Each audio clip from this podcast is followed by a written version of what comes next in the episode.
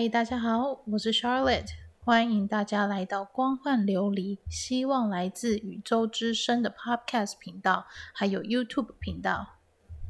今天是 Podcast 第十四集，今天的故事可能会有点长，然后内容我觉得很丰富，只是它的内容我觉得其实还有蛮惊悚的这样子。这一集是讲跟灵扰有关的，但是这。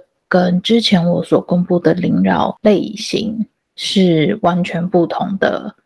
今天这个故事呢，是我跟个案之间，我们花了六个小时的通话。以下个案他会有大量通讯的内容，那通讯的对象是来自于他内在灵魂跟他的团队，那再有个案。本人呃传讯，我们做四方沟通，就是我个案、个案的内在灵魂，还有个案的团队四方，我们在这整个灵扰案件中互相通话跟讨论这样子。这个故事是真人真事发生的，但内容很曲折离奇，愿意把它当作是一则寓言故事听的话也是可以。好，那这个案件开始本身呢是。这位个案，他因缘际会下接触了灵性团体，然后展开了被灵扰长达一年多的体验。他误以为是卡到阴，但实际上身上卡到外灵的部分真的很少。最重的是在于他内在情绪分裂的状况比较严重。那因为他灵魂情绪分裂的状况比较严重，所以导致灵扰的状况也比较多。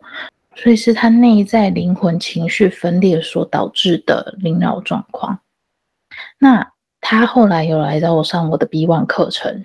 那上了 B One 课程之后，我们一直就是我跟个案，我跟这位学员 B One 的学员，一直要把内在的灵魂，我们简我们给他取一个名字叫星星。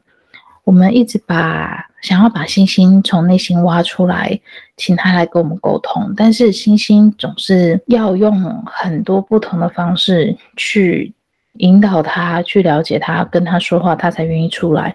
不然一开始星星都是呈现一个给予个案幻象幻觉的状态，不愿意来面对现实生活，也不愿意面对发生在表意识。表意识就是我们现在讲话这个意识。我们这个醒者、清醒的这个意识叫做表意识，那表意识就是指这个个案的意思。所以，这位学员的内在灵魂一直不愿意出来面对现实，不愿意面对发生在学员身上的各种灵扰状况，让学员很苦不堪言。那一开始我们跟星星沟通的时候，其实星星不太愿意出来，总是三催四请啊，或者是我用别的方式把星星逼出来，星星才会带给我们看说，哦，原来就是这个个案的心就是一颗黑色的球体，那黑色球体上面插了很多细线跟针，那我就引导个案跟星星两个人。一同恢复球体。我想先解释，就是说人会有表意识，表面的意识就是我们现在讲话这叫表意识。另外一部分就是内心，也就是我们内在灵魂所住的地方。那那这个案子就是内在灵魂不愿意出来告诉我们说，到底这个人生身上发生什么事情？因为一个人身上发生什么样的灵扰状况，其实内在灵魂是最清楚的。可是星星一直都不肯出来面对，不肯出来讲。所以我们就只好找仅有的线索去了解到底发生了什么事情。然后在我跟这位学员上 B One 的过程中，有很多其他不同的灵体不断跑出来干扰。在我深入询问过后，发现学员身体里面藏了上千位的灵体，原因是因为星星就是学员的内在灵魂。他因为累世感到孤单寂寞，所以想要吸引跟邀请很多众生到他的体内来陪伴他。但也因为如此，导致星星在不断投胎轮回的过程中，他有几世的表意识，就是人生都被重度卡阴，不断的被邪灵折磨入侵，还有抢走身体的主控权，最后发疯致死。我就问。学员体内的部分灵体说：“诶，那为什么你们不自行离开嘞？”学员体内的灵体表示说：“有的人是无法离开，有的人是习惯在这个地方了，然后有的人是觉得在这个地方很好，他们不想走了。那有的人是觉得说，我离开的话，我还要再去投胎，我太累了，我干脆就直接侵占这个人生，神去投胎机制这样子。于是我就请其中一位灵体出来，将所有的众生身体内所有的众生召集出来，我引导个案做集体超度。然后我就问这位召集众生的灵体，我说：“哎，请问一下，他身体里面有含有多少位众生？因为我个人感觉是他一世就吸引了上千位的众生，那总共好像累积有五世之多。结果那个灵体召集，然后跟我说不止，是有上百万位，数目有上百万位那么多。然后我当时说：“Oh my God，OK，好。”那请你把所有的众生都召集到我面前来，然后我们做一次集体超度，这样子。然后我就带着他们做，然后集体超度的时候，只剩下一组人马不愿意走。那带头的那位，他自称是大佛，好，他跟他旗下的众生愿意跟随大佛的这些众生，他们不愿意走。这时候，星星就是这个学员的内在灵魂，他就说：“我要跟大佛走。”我不要再学习地球上的课题，我只想跟大佛在一起。那我们就一直跟星星讲说，可是你就是要学习地球上的东西，你不能跟他走啊，他不是你本来的灵魂，你才是你自己本来的灵魂，你怎么可以跟别人走？我不管，我就是跟大佛走，因为我就只有他了，我没有他，我就什么都没有了。然后大佛就旁边讲说，哈哈哈哈，星星已经被我入侵，被我污染了，所以星星我必须带走。我们其实有不断的在跟星星做劝导，然后学员自己本身之前就在第一堂课的时候就跟星星连上线，然后我们就跟他聊了很多，说不要放弃啊，我们可以一起学啊。然后很多事情虽然说自己独立面对是真的很困难，很多累世的表意识都不见得会回头听自己内心的声音，可是现在不一样了。由这个 B One 课程可以带领表意识回过头来听内心的声音，跟内心对话。所以星星这一次，他只要把该面对的部分都面对完之后，他其实就可以顺利的完成这一世的功课，然后就回家了。因为星星有提到说，他其实很想家，很想回去，只是不知道怎么回去这样子。然后学员的意思就是说，那没关系，我陪你嘛，我们一起。把这一世该面对的课题面对好了，那我们自然就可以一起回家，一起毕业啊，没关系。所以在第一堂课的时候，星星还拒绝说：“嗯，好，那我们就一起努力，一起面对。”我们跟星星其实讨论了很久，也跟他讲说，我们就是要来学习面对。那星星就说：“不要，学习很累很痛苦，我不想学习，我不想面对，为什么都要学？我就是不想学，我只想跟大佛快乐的在一起，我跟他在一起我很快乐，即使入畜生道也没有关系。”星星说：“地球上的课题太困难了，他不想面对，也不想学习。即使入畜生道，都比面对地球上的课题简单。堕入畜生道也没有像人类那么多的烦恼。”然后我说：“出生道是天天都想着什么时候死掉，分分秒秒都活在死亡的边缘，到底哪里好？”然后星星就坚持说：“我就是不想面对任何事情，我只想跟大佛在一起。”于是我就跟。学员的团队请求往上级通报，还要与星星的本灵通报，问询问说这部分是否要进行星星跟这位表意识做切割，因为内在灵魂完全没有要面对人世间的课题。那这个表意识其实很无辜，他没有那么多的想法，他就只是想好好生活这样子。那于是团队就有把这件事情往上报，跟星星的本灵做沟通。那星星的本灵一直在听我们跟星星之间对话。起初他也是不愿意分割，想说再给给这孩子一些机会。可是最后见到星星执迷不悟，他不肯悔改，他也不想做任何面对跟学习，他只要权力、欲望、掌控跟掠夺，却不想付出任何相关责任跟义务。于是最后他本灵脸色很难看。只好点头同意切割。那这时候大佛就放话说：“那我就是要侵占学员的心，你们切割了，那我就是要站在他的身体里面，我不出去，我就是要侵占他的主人格意识，我就是要侵占他的身体的主控权。于是我就跟呃星星的本领请示说，大佛跟星星两者不愿意分开，是否两者要一起烧毁？然后本领就表示对，两个一起烧毁。我就引导个案在内心场域做出一个烧毁大佛跟星星的动作。大佛没多久之后就被烧毁，然后星星就变成一个姜饼人的模样。结果星星就在旁边叫嚣说：“你就是烧不死我，你怎么样？你怎么样？”那我引导学员将星星丢入畜生道，可是星星却被保留下来继续叫嚣。那我就问学员说：“你舍不得星星吗？”因为我感觉到星星会被拉回来，是因为有人舍不得他，在挽留他，在保护他。然后学员就说：“嗯，有点舍不得。”我说：“你问你的团队。”是不是团队搞的？不是说还要执行了吗？为什么要这样子？然后学员就传讯问团队，团队的意思就是说，先不要烧死星星，因为我们舍不得。团队后来内部自己沟通了大概一两个钟头，迟迟都不做烧毁的动作，也不愿意将星星丢入畜生道以做处罚。那其实我的部分在这边，在集体超度这边就已经结束了。可是星星的团队一直要我待在线上。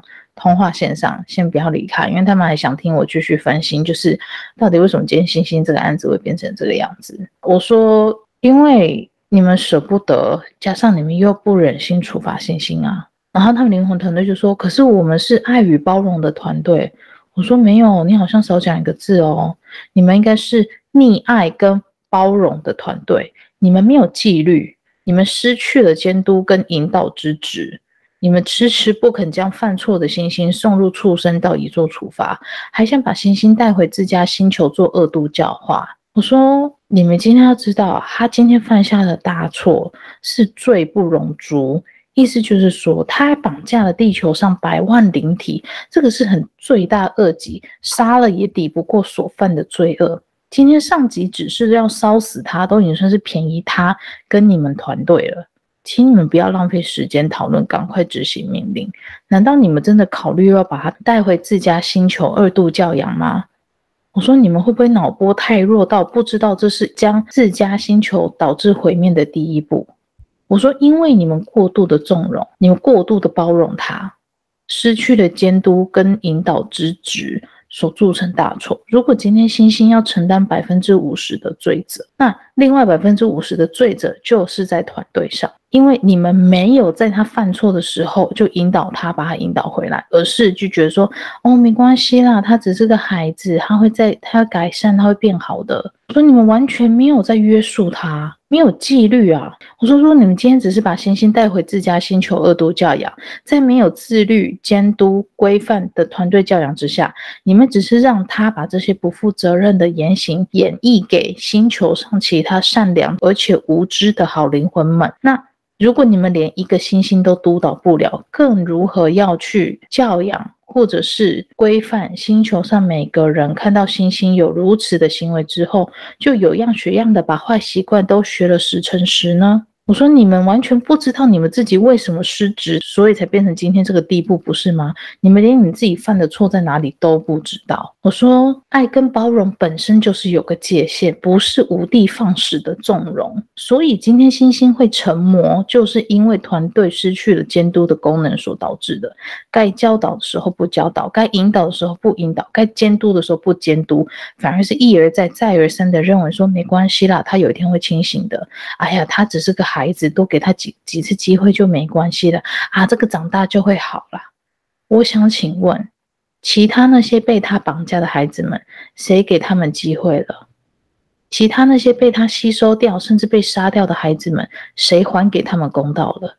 你们家星星是孩子，别人家的小灵魂投胎到地球上，被星星吸收到失去意识，变成植物人，那要谁给他们公道？谁给他们机会？你们拿什么去陪人家的孩子？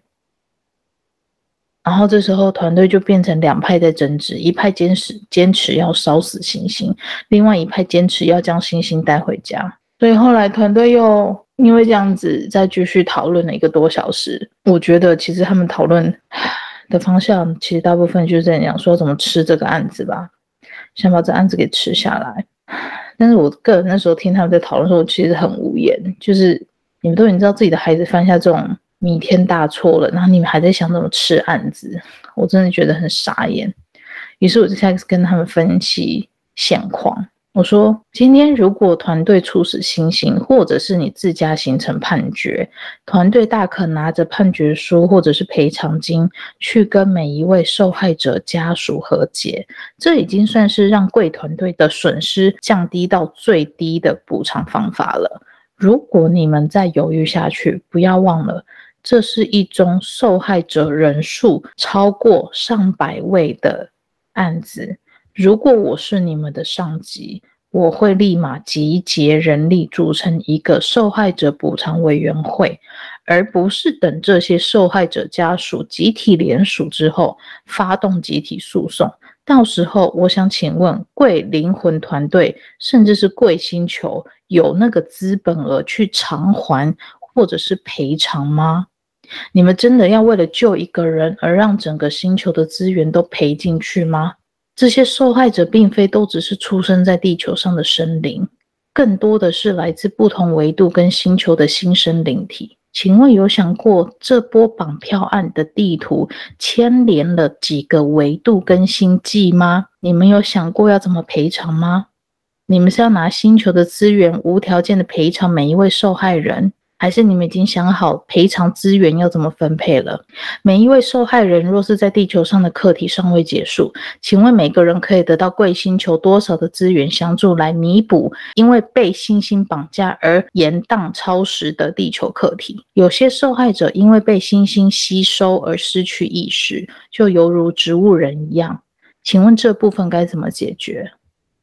我建议从星星的记忆中。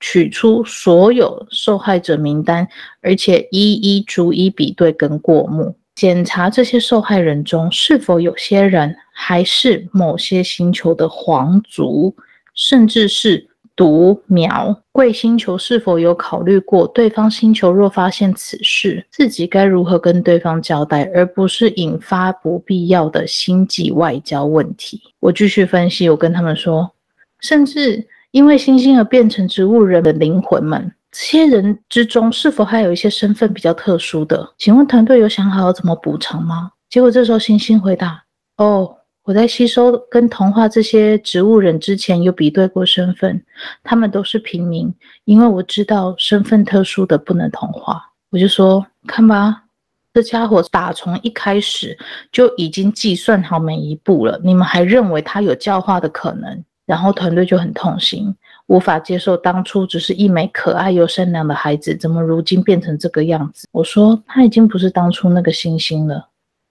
然后这时候星星就说：“我已经不是星星啦，我是大佛。”然后我就说：“你不觉得你很可悲吗，星星？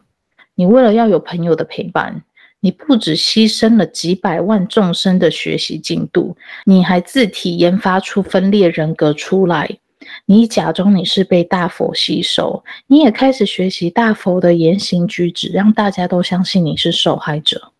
我说，但实际上你才是那个始作俑者，因为你想要的是大佛手下那群可以被操控的众生。你要的很简单，你要的就是操控众生。而我们刚刚只是刚好帮你消灭了大佛，这样你就可以取而代之的去夺取大佛的掌控权。我说的对不对？然后星星就说：“我只要每当想到力量跟掌控，我就没有办法控制我自己。”我说：“你知道你为什么没有办法控制你自己吗？你知道为什么你会迷恋力量吗？”我说：“因为你的内心很空虚、寂寞，没有人了解，你又觉得你失去自由、失去认同，没有人支持，没有人理解。而往往追求力量的人刚好都有这些缺口，因为他们都希望有人可以认同他们，有人可以支持他们。”有人可以理解他们，有人可以陪伴他们，同时他们又希望自己被别人看见，被别人听见自己的声音、自己的想法。所以这时候，力量对你而言就跟健达出奇蛋一样，多种愿望一次满足。所以你对于追求力量的同时，就是追求力量这件事情，它可以同时满足你六种以上的心理需求。然后星星就说：“我只是想要快乐。”我说，只有内心不快乐的人才会追逐快乐。当你内心快乐的时候，你根本不会去追求快乐，因为你时时刻刻都处在快乐的当下。我说，你痛苦是因为没有人在你需要帮助的时候出来帮助你，也就是你的团队认为你该成为他们眼中某个样子的星星，但是那根本不是你，或者是你想成为的样子。于是你在双重压抑之下，你就开始暗地里做出这些绑架案。然后我又说，可是你明明你累世都是麻瓜，你怎么会？然后这时候我就突然间感应到一件事情，我说你跟谁做了力量交换？你跟谁交换了某种东西？你得到对方力量之后，你就将周边百里的灵魂尽数吸收到自己体内。这时候星星就说：“哦，是灵魂契约。我跟某人达成了灵魂契约，我得到他的力量之后，就把灵魂体们储存到我的身体里面陪伴我。这些都过去了，我也找到人帮我解除灵魂契约了。虽然说也是有一番过程，但还是解除了。”我说。星星，你已经成魔了。团队听到这边的时候十分痛心，因为事件被我分析到最后已经超过了团队的管辖范围，所以只好不停地往上呈报。最后上级才是要将星星切割，并送到星际法庭上去接受审判。团队最后把星星从各案的身体中开始切割，然后拔除。虽然我跟个案身处在地球两端，我在美国，个案在台湾，但是我们两个的身体瞬间同时产生不同的反应。个案的表示身体不太舒服，我则是疯狂打嗝。这样的状况大概持续大概三十分钟到一个小时。个案就表示说，团呃阿里阿里团队说需要你的帮忙，星星不愿意离开这具身体。于是我就使用能力，我用了能量编织，让星星脱离的速度加快。不久后，我们身体症状就同步消失。星星被送去星际法庭接受审判。后来听个案说，星星的团队也一并跟星星一起送往星际法庭去接受审判。这位 B One 的学员，他就获得全新的灵魂体，还有属于自己的全新团队。但是，学员体内的星星版本并没有消失，这个版本不是真正的星星，而是一个 AI 版本的星星，也就是星星过去累世都没有面对的课题的综合体。那这次要换个案，这个表意识来面对这些课题，也就是如同我说的，本灵将需要进化的那一部分分出来，投身到地球上去学习本灵想要学习的课题。但是当星星投胎次数，很多，但是都没有在做这些课题，甚至或者是说他剩的课题很多的时候，加上最后成膜被切割，这些议题很自然的就留给有全新灵魂的个案去承接，不会因为星星被切割了，那这个人类表意识就不需要学习这些课题。好，该学习的、该面对的还是要面对，即使这个表意识获得了全新的灵魂也是一样。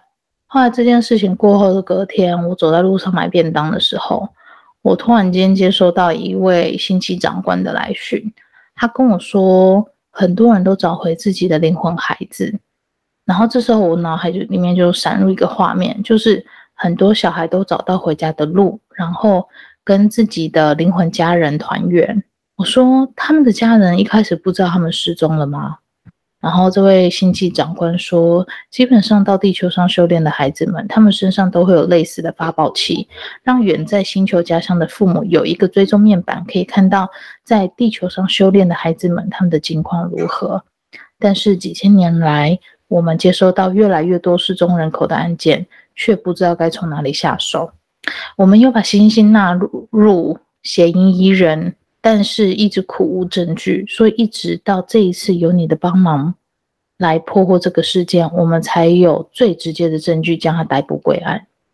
我说，可是等一下，星星说他才轮回十世，诶，他犯案才五世。长官说不止，将近千年，所以才这么多受害者。那这么多孩子。瞬间都从雷达上消失，又找不出原因，这才是让我们最头痛的部分。现在这个事件曝光了，我我们会把这个案件列为经典教材，发送到各个星球跟维度上去，让大家心生警惕，让大家知道魔并不是天生的，而是可以后天培养出来的。那我随后就看到临界的电视实况转播无时无刻都在追踪这条大新闻的后续。星星就好像穿着美国经典橘色囚服，被狱警带上审判庭，然后每一次都会问说：这个受害者的时候，你对他做什么事？那个受害者的时候又发生了什么事？这样一条一条审判，这样子。很多找回孩子的星际家人都有来道谢，也有人在很遥远的那一端，就是放类似放烟火的方式给我看，就是他们很高兴在庆祝啦。但这些都是我的大脑转译的画面，所以实际上是怎么样我也不知道。但是他们的想告诉我讯息就是说他们开心，他们的孩子回来了这样子。然后我就想说，那那些被同化可是又失去意识的植物人灵体呢？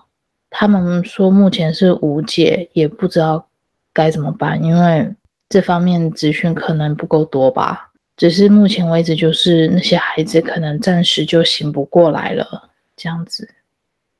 那听到这种消息，我个人是还蛮难过的啦。那我就觉得这个是星际版本的，类似那种恐龙家长养出那种恐龙小孩，所以我觉得 有的人会很迷恋灵性世界，就说哦，你看神怎么样，高维度怎么样。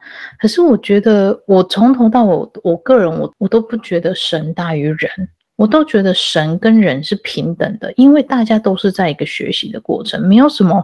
谁高于谁，或者是你的维度比较高，你就比较有智慧。我从来不认为这些事情是真的。我甚至觉得每一个维度都有自己要学习的东西，不是说你今天学的比我多，累积的经验比我多，你就比我聪明。不是，对方会比我们聪明有经验，是因为他做的练习很多了，所以他比我们更懂得怎么去更准确的看事情。但不代表说他们就比我们有智慧，因为智慧是练习而来的。是靠经验慢慢累积起来的，这才会变成是智慧，而不是说哦，你在一个高维度，它就是有智慧。我是不这么认为啦。我觉得很多神或者是灵体、能量体，他们在高维度好了，他们还是有他们自己要学习的课题、学习的东西。他们也是会跟我们一样抓破脑袋想不通为什么这件事情要这样做。每个人都有每个人的难题，每个人都有每个人学习的点。所以不需要过度放大说，哦，高维度的灵体就是很有智慧。说真的，我真的不这么认为。而且我觉得这种事根本就不存在，就是什么高维度的智慧比较多。我觉我我就像我说的，上帝之所以那么有智慧，是因为他活得比我们久，他经历的烂事比我们多，所以他清处理了很多乱七八糟有的没有的东西的经验比我们多的时候，他自然在看到我们在经历他之前经历的东西，他当然会给我们一些比较有智慧的语言啊。这很正常啊，但是你说上帝一定比我们聪明吗？我觉得他有他的智慧，那是因为他看事情的方式本来就跟我们不一样，所以他有他的智慧，你可以聆听他的智慧，聆听他的教导。但是你过于神化一个灵体，过于神化一个人格，或者是某种看事情的角度的时候，我觉得你反而会看不到你自己在哪里，因为你就不知道，就是哦，我过度追捧这个人，他讲的都是对。那我想问的是，你有看到你自己的世界吗？你有看到你自己的东西吗？你没有，你都在看别人。就像这个案子，星星就是这样，他都在看别人，他都在往外找，他都在看别人。别人有朋友，哦，我好羡慕；别人有什么，我好羡慕。可是他从来没有看到自己哎，他从来没有回过头陪伴自己，然后他的团队也没有在引导他要做这件事情，觉得说没关系，再给这孩子一次机会，他有一天一定可以做到。问题是你没有引导他，怎么可能做得到？就是小孩不教他，怎么可能会自己变好？不可能啊！恐龙小孩怎么出来？就是恐龙父母啊，就是一样的道理。所以这个故事，我觉得他的东西就是一样。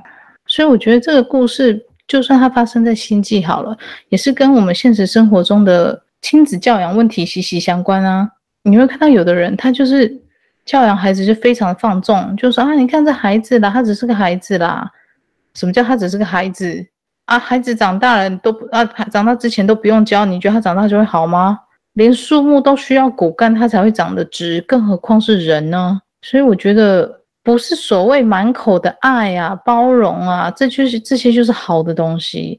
过度的放纵、过度的包容、过度的溺爱，这些就是会让孩子变坏啊。所以我就觉得，哦，拜托，这个我觉得他这个这个案例经典到你不管是运用在星际，或是运用在地球人类世界，或者是亲子教养关系之中，都是一样的东西。所以这个故事，我觉得，我觉得很可怕的是，他无所不用其极的去牺牲那么多人，他到现在他都不觉得有错。我我觉得这部分是让我蛮，我觉得很害人啊，这样子。OK，好，这是前几天处理的一个比较棘手的故事。那如果你有任何想法或者是任何心得感想想跟我分享的话，欢迎到粉砖或者是我的官网留言。那今天就先这样喽。然后我要跟大家 share 一个金句，是我在看一个呃美妆师，他叫 Bailey Sarian，他是在他是个 YouTuber。然后他是在 美国，他是美妆师，一边化妆帮自己化妆，一边讲那个谋杀案件的。然后他的经典名言就是说：“祝你们今天有美好的一天，然后 Good day, good life, and make good choices。”就是说有美好的一天，同时每天都要做好的选择、好的决定，好吗？那这句话我想也送给你们：Make good choices。好，今天就先这样喽，拜拜。